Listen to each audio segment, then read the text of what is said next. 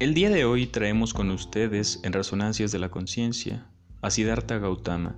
Nos dejó unas bellas palabras. Se dice que él no dejó nada per se, pero delegó en palabras, verbalizó algunas de sus ideas y sus discípulos o aquellos que escuchaban su forma de pensar, porque él no era un profeta, sino que él era más como un filósofo, un analista, un teólogo, que nos dejó valiosas lecciones y también nos dejó como una enseñanza espiritual, una enseñanza filosófica, pero también una bella prosa. Tres flores. Tres tazas emanan su aroma con el té espumoso. Tierno, vaho gris ondulante. He estado esperando por esto. Es un paisaje sin espacio ni tiempo. Una taza está destinada para mí, la otra para ti es decir, para tu antipoesía, que define la poesía como refinar un papel vacío, y otra taza más para Andal, que proclamó, no cambiaremos nuestro amor, no cambiaremos nuestro amor lujurioso. Las flores de acacia han brotado parra. La frialdad de la casa de té transporta la fragancia de las flores mezclada con el aroma del té. La temperatura de la frialdad cambia, gira y sale. Flota la fragancia de las flores de Muyay. Para allá viene Andal. La flor Maitreya florece en mi bolsillo. Resplandece. Emite un olor dulce. Ahora el té se vuelve un brebaje almibrado y caliente. Notas de verano. Ahora las brasas del sol ardiente florecen. Es un momento mágico para susurrar en poesía. Deja que las palabras ardan, pero sol, esta no es la nota de verano.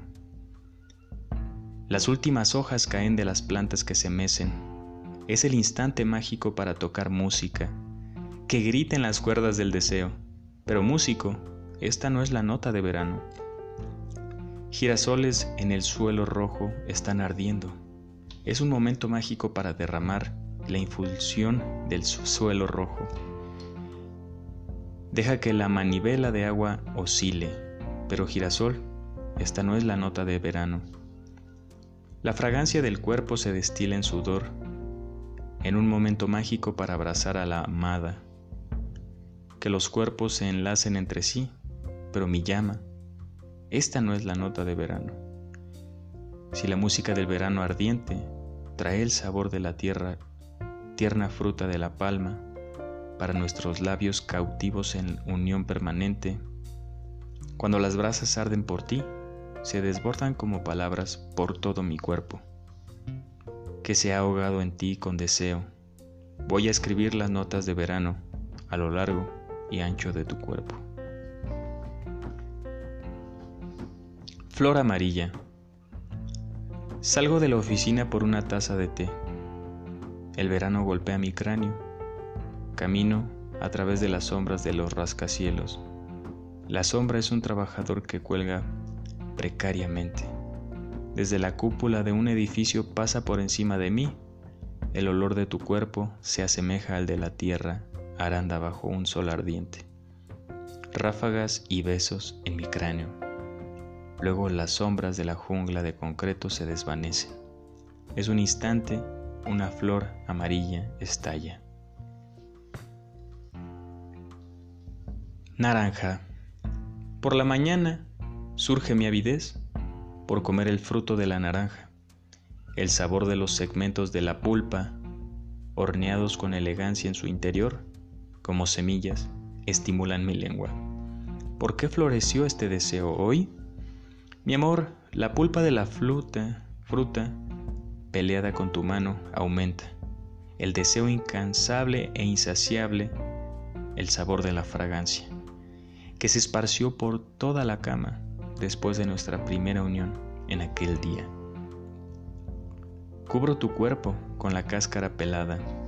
De esa naranja, tu cuerpo se convierte en una naranja magnífica. El punto de la extenuación habiendo extraído la fragancia de la naranja. En el dormitorio se convirtió en el bosque y después de mirar en tu cuerpo, la naranja señala otro cuerpo, de una fruta a otra, de un cuerpo a otro. Hoy, la luz del sol me envuelve con la fragancia de la naranja, la naranja madura y oscila sobre mi cabeza. Muchas gracias.